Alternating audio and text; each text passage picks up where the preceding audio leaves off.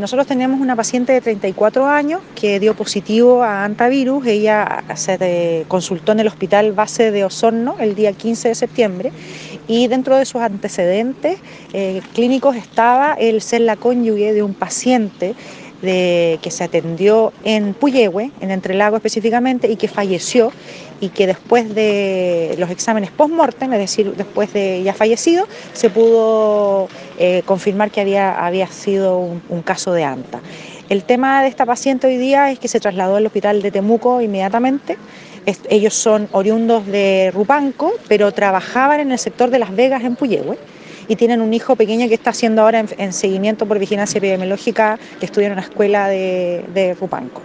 La paciente está grave, estable, pero grave, está conectada al sistema ECMO. Ella ha recibido transfusiones por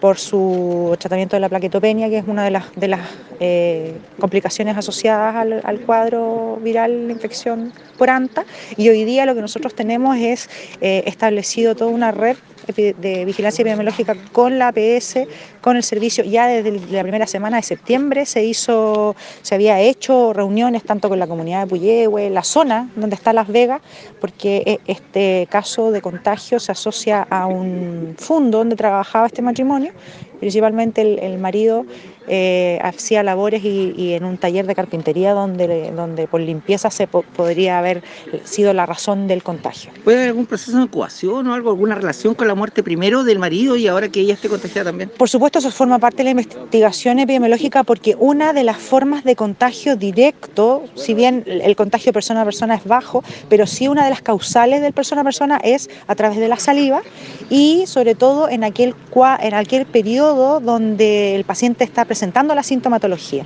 Y en el caso de su marido, eh, él ha,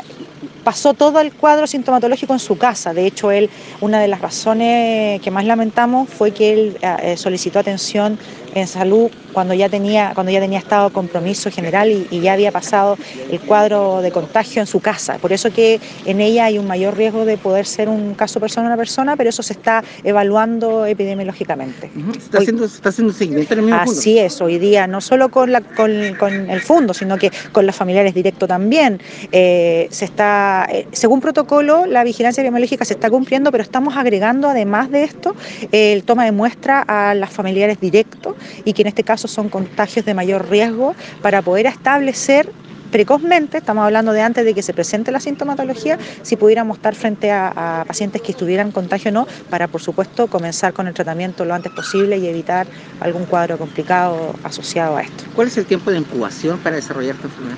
Entre 31 y 42 días dependiendo de los casos, se pudiera, hay que estar en, vigilancia de la sintomatología. Por eso que aquí hay dos vías de trabajo que se hacen eh, con la comunidad, tanto lo que es educación epidemiológica, pero también todo lo que es la investigación ambiental, cuáles son los lugares de posible contagio, el que en las zonas donde esto haya, sucedido se,